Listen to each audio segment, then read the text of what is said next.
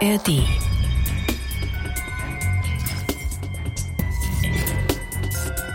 Er war 24 Stunden weg. Und ich habe ihn gesehen und ich habe gedacht, das bist du nicht du. In den 24 Stunden hat er drei Kilo abgenommen. So schildert Michaela Zempke den Moment und auch den Schock, als sie ihren Mann Markus eines Nachmittags in Cuxhaven von Bord des Gewässerschutzschiffs Neuwerk holen muss. Die Crew hat auf hoher See beigedreht, weil der 39-Jährige offenbar ganz dringend einen Arzt braucht. Volker, was ist da los? Es ist ein Brechdurchfall der heftigsten Art, würde ich sagen.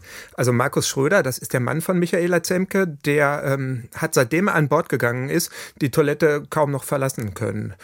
Als sie ihn abholt, ist er kreidebleich und so schwach, dass er kaum noch einen Fuß vor den anderen setzen kann.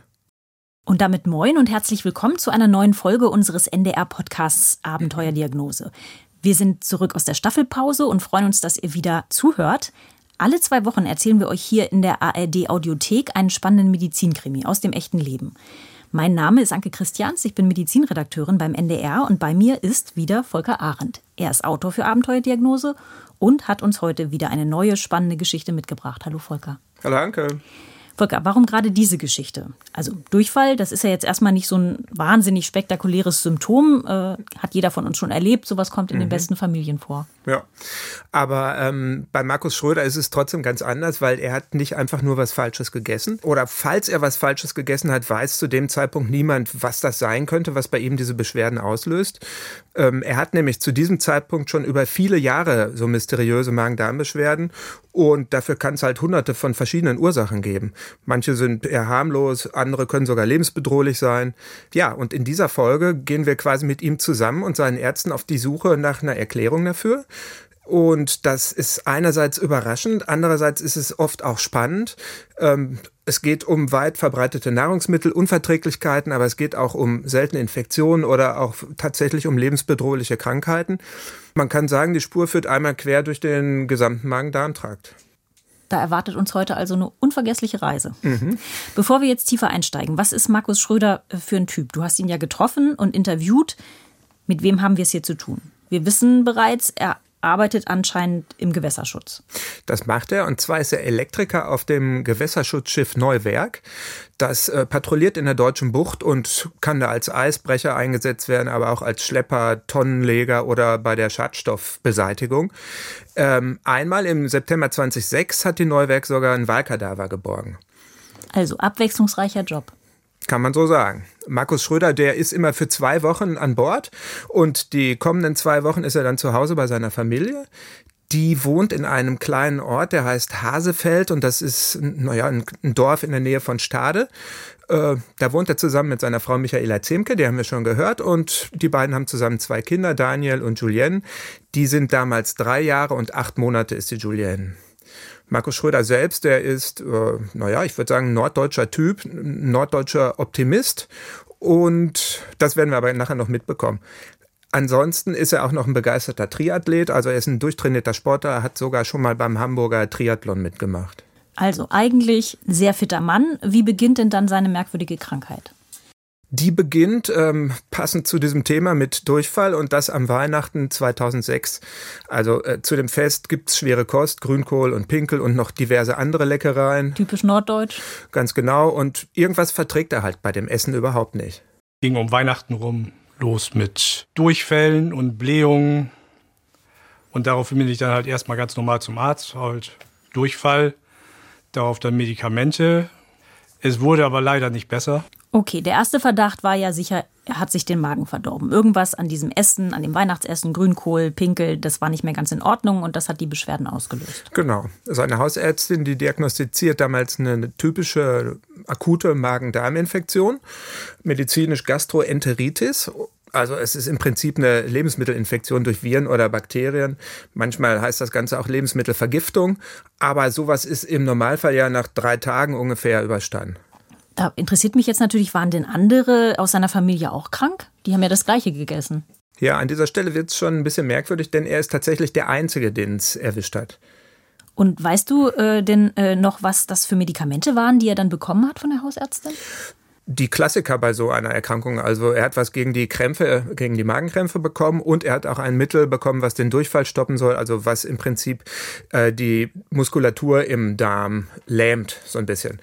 Ähm, außerdem muss er reichlich trinken, damit er sein Flüssigkeitsdefizit wieder auffüllen kann. Markus Schröder sagte ja aber eben selber schon, dass es dadurch eigentlich nicht wirklich besser wurde. Das ist so. Also die Mittel schlagen bei ihm überhaupt nicht an. Magenkrämpfe und Durchfälle bessern sich trotz der Medikamente in den nächsten zwei Wochen gar nicht. Und ähm, also für eine normale Lebensmittelvergiftung passt das einfach nicht. Deshalb kommt die Hausärztin schließlich auf eine ganz andere Idee. Und zwar untersucht sie ihn im nächsten Schritt auf die beiden häufigsten Lebensmittelunverträglichkeiten, die hierzulande vorkommen. Ähm, denn Patienten, die das haben, haben ganz ähnliche Symptome wie Markus Schröder auch. Also, da sind wir jetzt weg von der Grünkohlintoleranz. Äh, du willst wahrscheinlich ja. eher äh, hinaus auf Laktose und Fructose. Genau.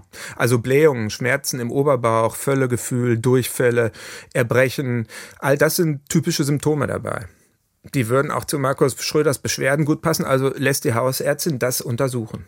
Ich habe dann Fructose- und Laktosetest gemacht, aber der hat nicht ausgeschlagen. Hm. Und hat die Hausärztin denn direkt eine neue Spur? Das kann man so nicht sagen. Also sie ähm, schlägt jetzt vor, erstmal abzuwarten. Das macht man oft in der Medizin. Die Ärzte nennen das einfach zuwarten und gucken, was passiert. Manchmal hört es dann ganz von alleine wieder auf. Im Falle von Markus Schröder ist es aber nicht so. Also der hat nach zwei Monaten immer noch diese Beschwerden. Inzwischen sitzt er fünfmal, sage und schreibe fünfmal am Tag mit Durchfall auf der Toilette. Äh, und das fordert auch sein Tribut. Also weniger mental, aber auf alle Fälle körperlich. Der wird immer schwächer, er kann sich kaum noch bewegen. Selbst eine kleine Runde joggen ist für ihn echt schwierig und das als eigentlicher trainierter Triathlet. Wenn man jetzt, sag ich mal so, dann draußen mit den Kindern spielen wollte und dann mal ein bisschen Fußball spielen wollte, also ich musste mich schon wirklich anstrengen, sag ich mal so, hinterm Ball hinterher zu laufen. Also so ganz wundert mich das nicht, so wie du seine Beschwerden schilderst. Dauerdurchfall, das heißt ja auch, es gehen ständig Flüssigkeit, Mineralstoffe und Vitamine verloren. Mhm. Und damit ja dann auch viel Energie und Kraft. Äh, kann er denn noch äh, vernünftig arbeiten? Arbeiten, das kriegt er noch irgendwie hin. Und auch die Ernährung kriegt er da gut hin. Also das, was der Koch kocht, isst er auch. Es weiß ja auch niemand, worauf er jetzt reagiert. Also man kann zusammenfassend sagen, wenn er an Bord ist, geht es ihm einigermaßen gut, aber sobald er zu Hause ist, da ist er total kaputt. Wenn ich jetzt überlege, was es noch für Ursachen gibt für solche chronischen Durchfälle, dann fallen mir auf Anhieb ein, ein Reizdarm, äh, eine Dünndarmfehlbesiedlung oder auch äh, chronisch entzündliche Darmerkrankungen. Wurde all das denn dann im Lauf der Zeit untersucht und ausgeschlossen? Die Hausärztin geht schließlich auch einen Schritt weiter und denkt eben an all diese Erkrankungen und deshalb ähm, überweist sie ihn ins Krankenhaus von Hamburg-Harburg zur Darmspiegelung. Also ne, sie will als allererstes mal vor Ort nachschauen lassen, wie es da überhaupt aussieht, was da los ist. Das wird schon irgendwie zu klären sein, habe ich gedacht. So, wenn er denn jetzt Magen-Darm-Spiegelung kriegt und da werden sie schon irgendwas finden. Und das war jetzt die Hausärztin? Nee, das war Michaela Zemke, die Frau Ach, die von Herrn Schröder. Okay. Ja. Ähm, alles klar, die klingt ja jetzt da noch relativ zuversichtlich. Mhm. Ähm, was kam denn dann dabei raus bei dieser Untersuchung? Also am Übergang vom Magen zum Dünndarm haben die Ärzte eine auffällige Stelle entdeckt und zwar äh, ganz charakteristische Veränderungen, die so ein bisschen wie so eine leichte oberflächliche Entzündung aussehen. Und diese Veränderungen sind ganz typisch für eine ganz bestimmte Erkrankung, nämlich die Zöliakie. Okay, Zöliakie, das ist äh, auch eine chronisch entzündliche Erkrankung, bei der das Immunsystem auf Gluten reagiert. Gluten, ein Eiweiß, das in vielen Getreidesorten vorkommt, zum Beispiel in Weizen, Dinkel oder Roggen. Und bei gesunden Menschen macht das in der Regel keine Probleme, aber bei schwerer Zöliakie, da reichen schon wirklich winzigste Spuren, um den Körper, vor allem den Darm, in Aufruhr zu bringen.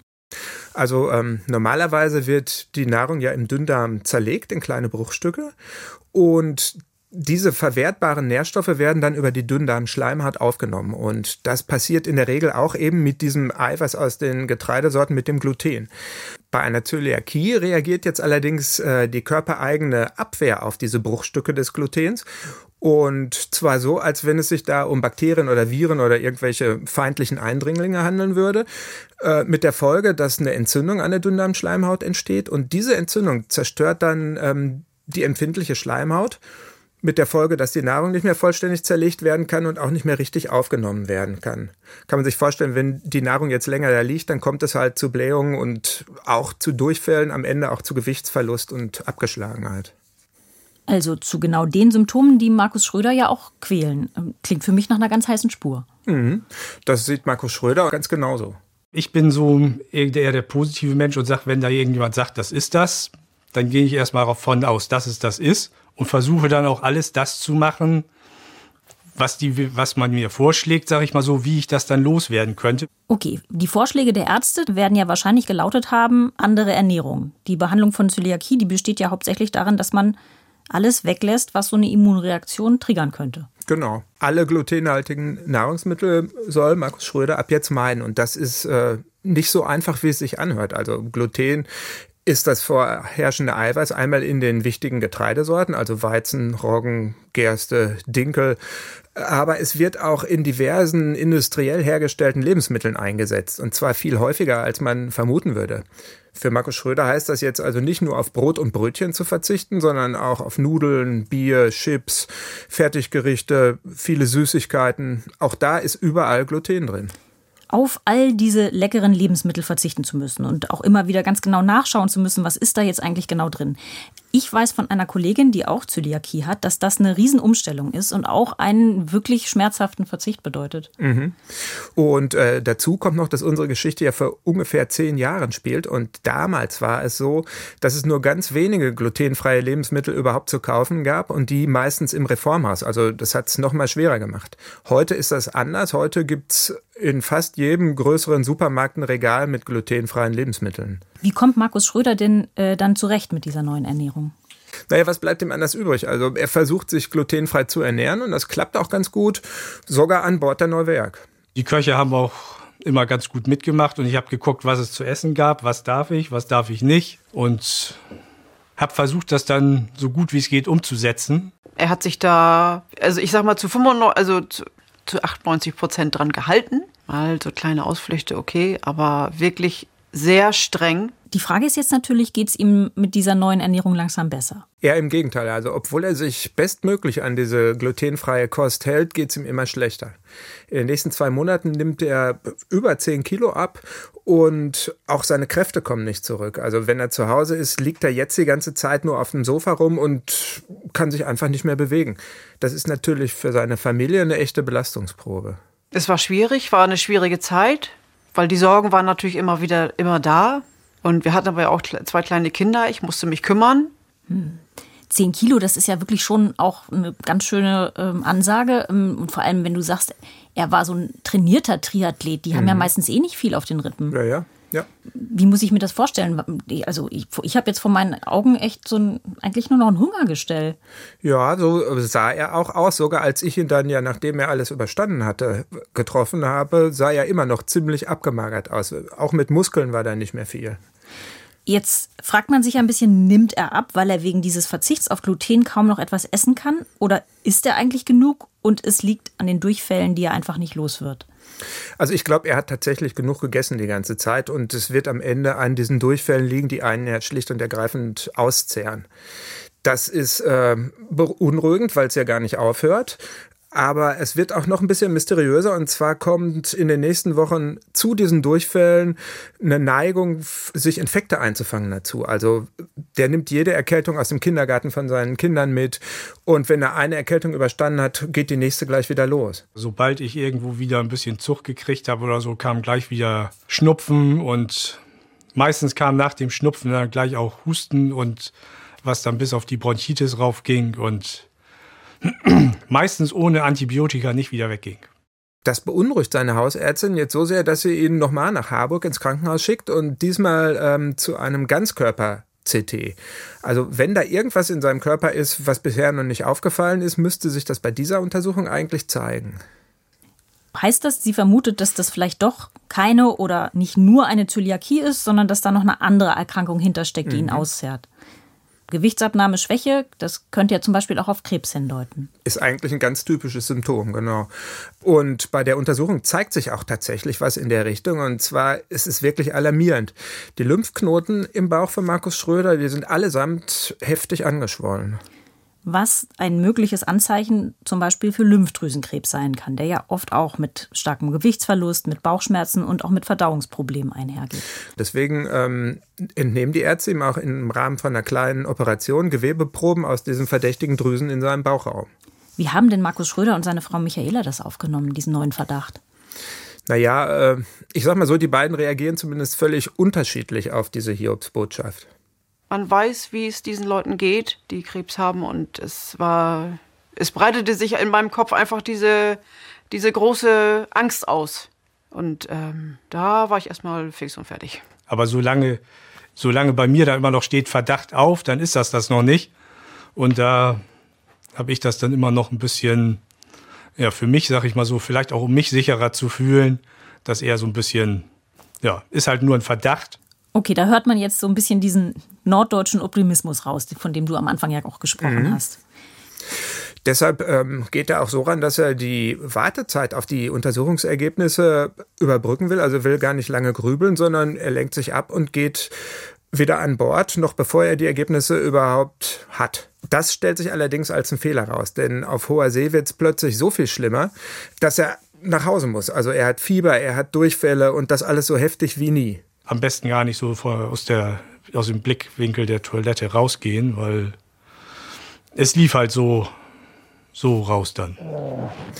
Und in dem Moment haben deine Kollegen dann halt gesagt, dass es so einfach nicht weitergeht, das Ruder rumgerissen und den wieder an Land gebracht. Und damit sind wir jetzt bei diesem Moment, den Markus Frau Michaela ganz zu Beginn ja schon geschildert hat. Mhm. Der Kapitän ruft noch auf hoher See bei Michaela Zemke an und bittet sie, ihren Mann am Pier abzuholen. Und als sie dann in Cuxhaven ankommt, um ihn da abzuholen, erkennt sie ihren Mann kaum noch wieder. Also ihr Eindruck ist tatsächlich, in den letzten 24 Stunden hat der Markus Schröder mindestens drei Kilo abgenommen. So ausgezehrt sieht er aus. Vermutlich, weil er durch diesen extremen Durchfall so viel Flüssigkeit verloren hat. Mhm. Passt das denn zu der Verdachtsdiagnose Lymphdrüsenkrebs? Kann es bei dieser Erkrankung so eine akute Verschlechterung geben? Also nach allem, was ich weiß, wäre das schon recht merkwürdig, wenn es so äh, massiv verläuft. Aber trotzdem haben genau davor die beiden natürlich Angst. Deswegen fährt Michaela Zemke mit ihrem Mann direkt vom Hafen auch zu dem Hausarzt äh, Reinhard Klapp und die beiden hoffen, dass der jetzt die Ergebnisse der Biopsie bereits hat. Vorhin hast du ja immer von der Hausärztin mhm, gesprochen. Genau. Ähm, also kurz bevor die Sache an Bord passiert ist, musste Markus Schröder seinen Hausarzt wechseln, weil die alte Hausärztin schlicht und ergreifend in Pension gegangen ist. Und sein neuer Hausarzt heißt halt Reinhard Klapp. Und als der äh, seinen neuen Patienten, also Markus Schröder, jetzt vor sich hat, kann der sich auch nicht vorstellen, dass dieser Zustand irgendwas mit dem Krebsverdacht zu tun haben könnte. Hat er denn sonst eine Idee? Ja, er hat eine Idee, die passt auch recht gut. Und zwar grassiert zu der Zeit in Norddeutschland gerade die Norovirus-Epidemie.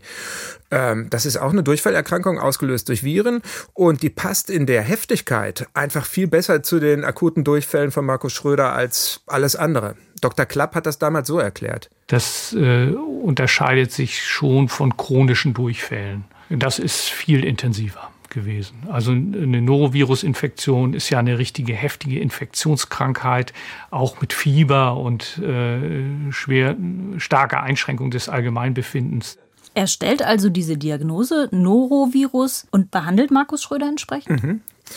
Und diese Therapie greift auch. Allerdings dauert es bei Markus Schröder geschlagene sechs Wochen, bis er das Ganze überstanden hat. Und das ist viel länger, als es normalerweise dauert. Ist denn dieser Verdacht Lymphdrüsenkrebs mittlerweile aus dem Rennen? Du sagtest ja, die Ergebnisse der Punktion standen immer noch aus. Die sind auch immer noch nicht da, aber ähm, beim Lymphdrüsenkrebs ist es ja so, dass auch das Immunsystem betroffen ist. Also äh, sprich, die Abwehrkräfte sind eingeschränkt. Das könnte also auch ähm, zu diesem längeren Verlauf mit der Norovirus-Infektion passen, weil er hatte einfach äh, anscheinend ein Problem mit den Abwehrkräften. Deswegen ist die Entspannung ziemlich groß, als ein paar Wochen später die Ergebnisse der Punktion dann wirklich da sind. Man hatte dann entsprechende Lymphknotenentnahmen aus dem Bauchraum gemacht und ähm, da waren ähm, keine bösartigen Zellen gefunden worden. Es war schon eine Erleichterung, sage ich mal so, zu hören, es ist es nicht. Und dann, ja, bloß dann geht halt die Suche weiter. Was ist es dann? Ja, in den nächsten Wochen rollt Reinhard Klapp den Fall nochmal komplett auf, schaut sich nochmal alles an und je länger er darüber brütet, desto klarer wird ein Verdacht, der mit einer bereits gestellten Diagnose zusammenhängt. Jetzt hatten wir einmal als gestellte Diagnose gerade eben die Norovirus-Infektion mhm. und davor gab es doch eigentlich nur die Zöliakie. Genau. Für den erfahrenen Hausarzt bleibt nur noch die Zöliakie über. Und zwar vermutet er jetzt, dass Markus Schröder unter Umständen doch nicht ganz so konsequent mit seiner Diät ist. Also bei dieser Zöliakie ist es so, dass ganz winzige Ausrutscher, also einmal was Falsches gegessen, das kann schon reichen, um den entzündlichen Prozess im Dünndarm in Gang zu halten. Es ist ähm, doch oft so, dass die Patienten nur unvollständig auf Gluten verzichten und ähm, es nicht zu einer vollständigen Abheilung äh, der Schleimhaut kommt, was eigentlich zu erwarten wäre, wenn man auf Gluten verzichtet. Reinhard Klapp selbst kann da mit seinen Mitteln jetzt nicht mehr viel tun. Deshalb überweist Markus Schröder zur genauen Abklärung dieses Verdachts zu Spezialisten ins israelitische Krankenhaus von Hamburg. Eine Klinik, die bekannt ist, weil sie eine sehr gute Abteilung hat für chronische Verdauungsbeschwerden. Genau. Und da kommt Markus Schröder dann ein paar Tage später auf die Station der Gastroenterologin ähm, Christiane Fibbe. Und die weiß auch schon ganz genau, wie er herausfinden kann, ob Markus Schröder sich wirklich an die Diät hält oder nicht. Und zwar? Äh, lassen wir uns am besten mal einmal von ihr selbst erklären. Grundsätzlich ist es immer so, dass ein Patient, der eine Spru hat, eigentlich Antikörper im Serum nachweisbar hat. Allerdings nicht, wenn er sich eine glutenfreie Diät hält. Okay, das müssen wir jetzt vielleicht ein bisschen auseinanderdröseln. Mhm. Wenn sie hier von Spru spricht, dann meint sie damit Zöliakie, ist einfach nur ein anderer Name. Ja. Und sie spricht hier von den Antikörpern, die das Immunsystem bei der Erkrankung bildet, als Reaktion auf den Kontakt mit Gluten. Mhm. Äh, und wenn eine Zöliakie sehr aktiv ist, dann lassen sich besonders große Mengen dieser Antikörper im Blut nachweisen. Und wenn sich die Erkrankten aber wirklich ganz strikt an ihre Diät halten, dann sinken die Antikörperwerte wieder ab auf ein, ich sag mal, Normalmaß, so wie mhm. du und ich das eben auch im Blut haben. Mhm. Wie sind denn die Werte bei Markus Schröder? Bei Markus Schröder sind sie ganz genauso wie bei gesunden Menschen auch. Heißt also, er hält sich offenbar tatsächlich streng an seine Diät, so wie er es immer gesagt hat. Was bedeutet das jetzt? Wenn die Zöliakie bei ihm zu diesem Zeitpunkt nachweislich eben nicht aktiv ist, dann kann sie doch eigentlich auch nicht hinter seinen Beschwerden stecken. Also dem Bauchschmerzen, der Schwäche, dem Gewichtsverlust, diesen ständigen Durchfällen.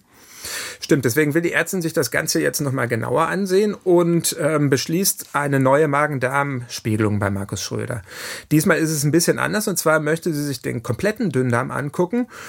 Vielleicht stößt sie dabei ja noch auf was.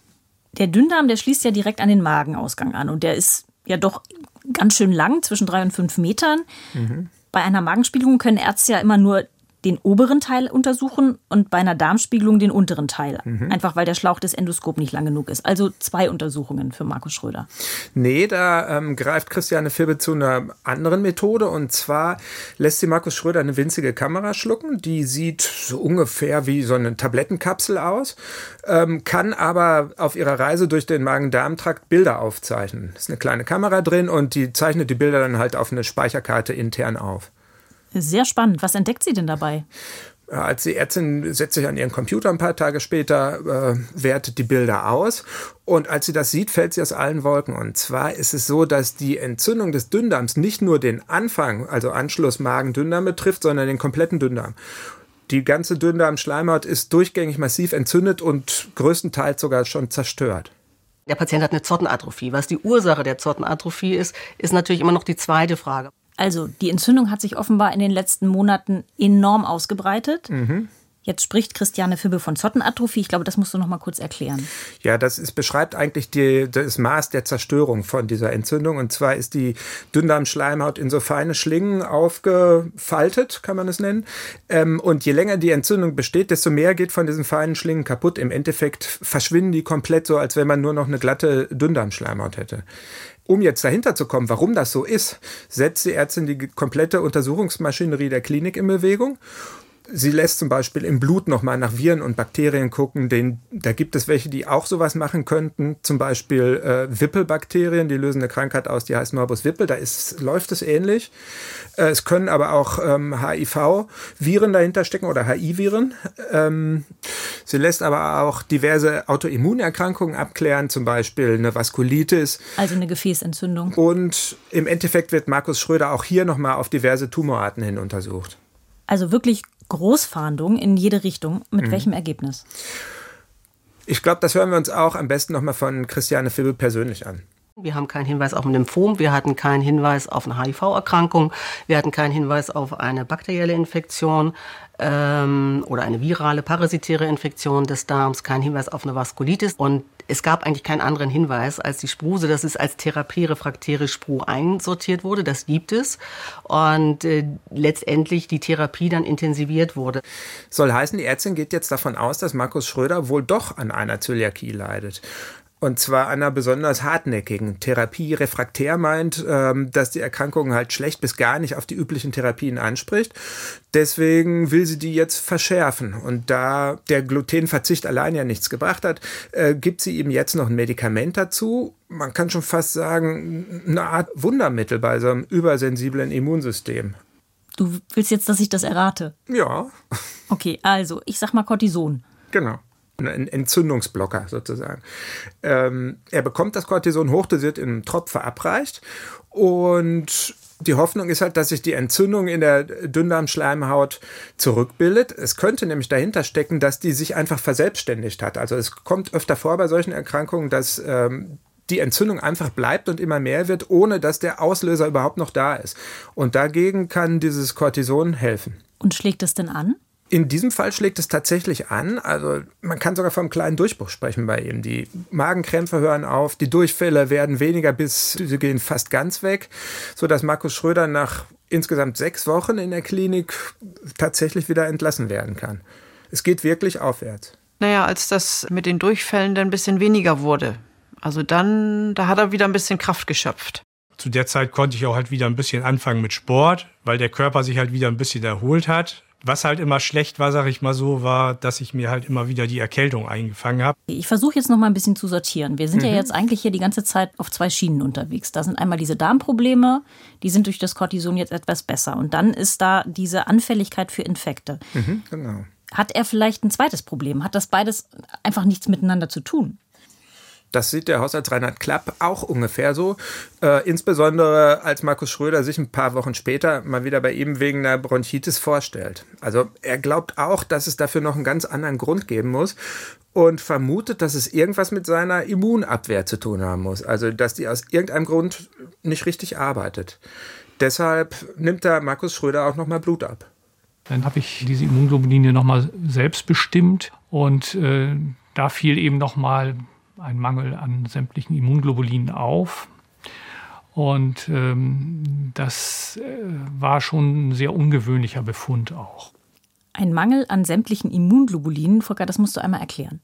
Also Immunglobuline, das ist nichts anderes als äh, Antikörper. Das sind die Antikörper unseres Immunsystems. Und bei Feinkontakt, also Kontakt mit bestimmten Krankheitserregern, werden die von den Abwehrzellen ausgeschüttet. Es gibt Abwehrzellen, die können halt äh, passende Antikörper bilden. Die werden ins Blut ausgeschüttet.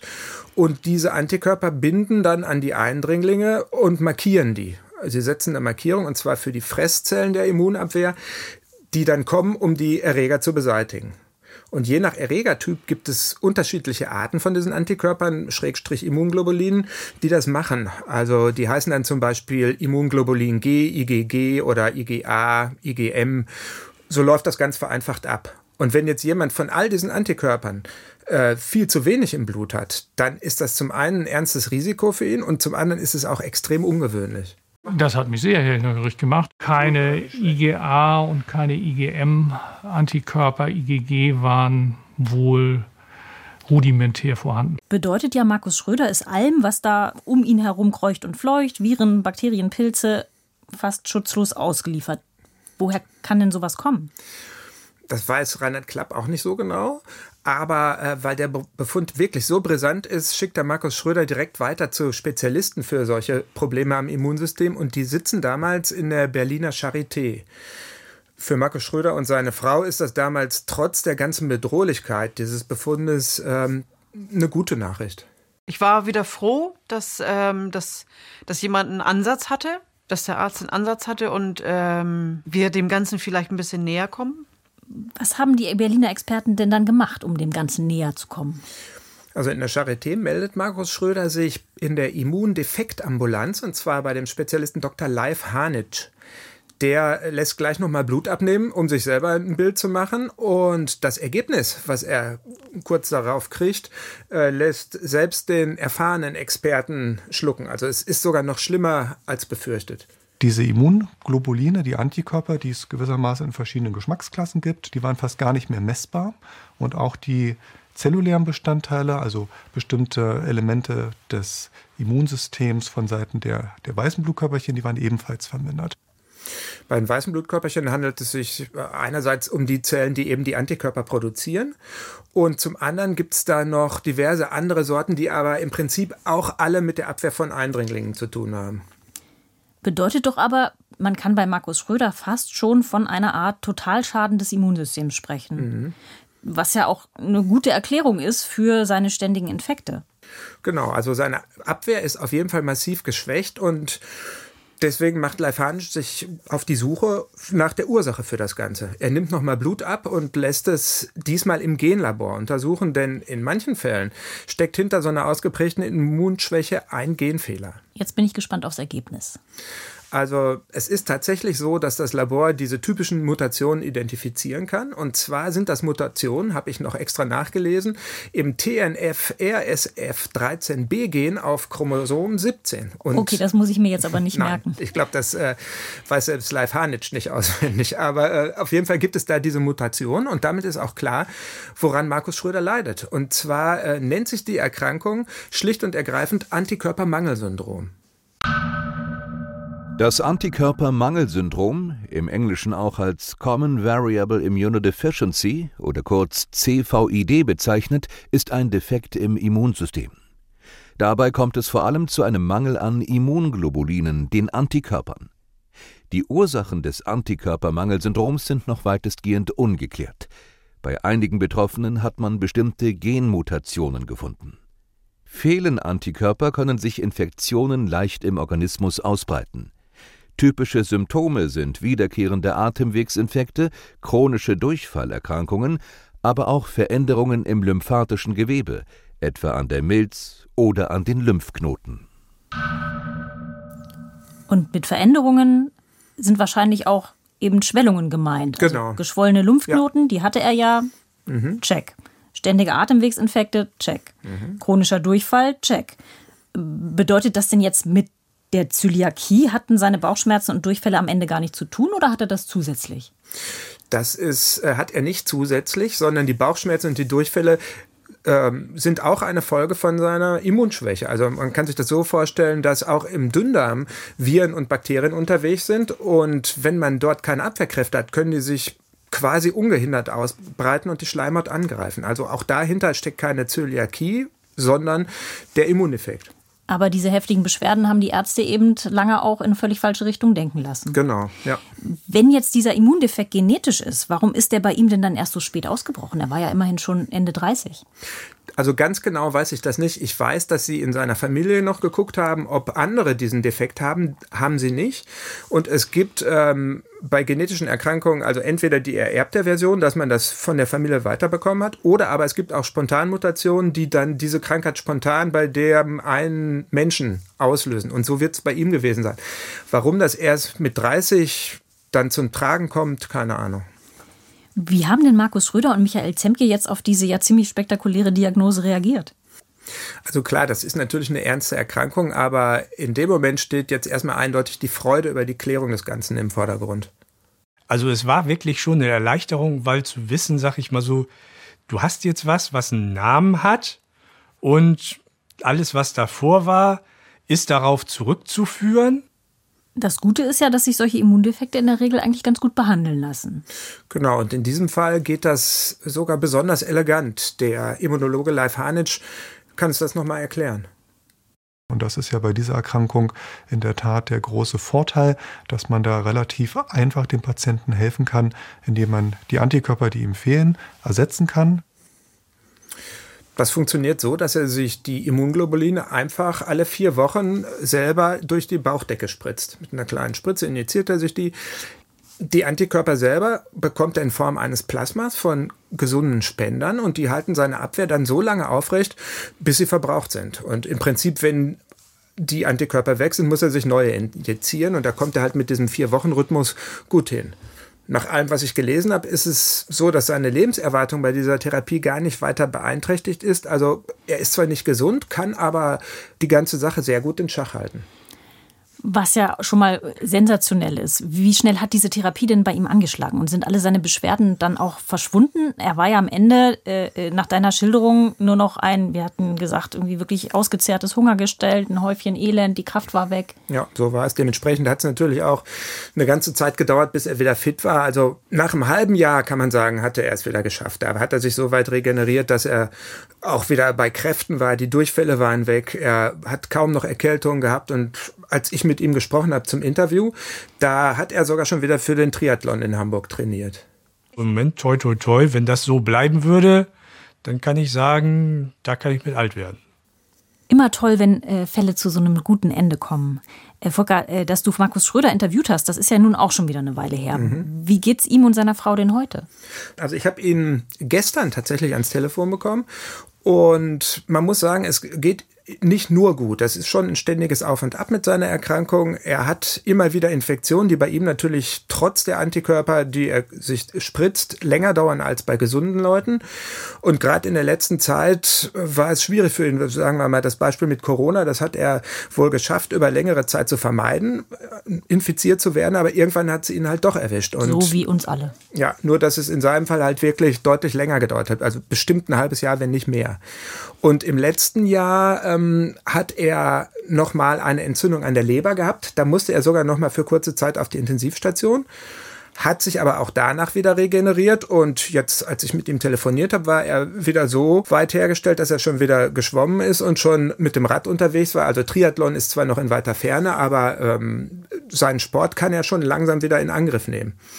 Insgesamt würde ich sagen, er klang eigentlich wie damals am Telefon, also norddeutsch optimistisch. Ja, am Ende muss man, glaube ich, trotzdem ja ganz klar festhalten, das ist eine chronische Erkrankung, ist auch eine ernste Erkrankung, mhm. ähm, mit der er leben muss, die sich Gott sei Dank ja behandeln lässt. Ist ja auch vor allem immer gut zu wissen, was dahinter steckt, wo man Ansatzpunkte auch hat. Und toll ist natürlich, wenn ein Mensch, und das scheint ja bei Markus Schröder der Fall zu sein, dann auch mit Optimismus drangeht und auch eine tolle Familie hat, die ihn, die ihn unterstützt. Ja, ich wünsche ihm auf jeden Fall alles Gute. Ja, ich auch. Volker, äh, danke, dass du diese äh, äh, interessante, tolle Geschichte mitgebracht hast. Bitte, bitte. Und das war's dann schon wieder für dieses Mal. Wir sagen äh, danke euch fürs Zuhören. Schreibt uns gerne, wenn ihr noch Fragen habt oder wenn euch irgendwas gefehlt hat. Äh, Abenteuer-diagnose.ndr.de ist unsere Mailadresse. Übrigens laufen momentan auch wieder ganz frische Folgen Abenteuerdiagnose im Fernsehen. Immer dienstags um 21 Uhr im NDR oder aber wann immer ihr wollt in der ARD-Mediathek. Und eine neue Podcast-Folge, die gibt es dann wieder hier in zwei Wochen in der ARD Audiothek. Bis dahin, tschüss. Tschüss.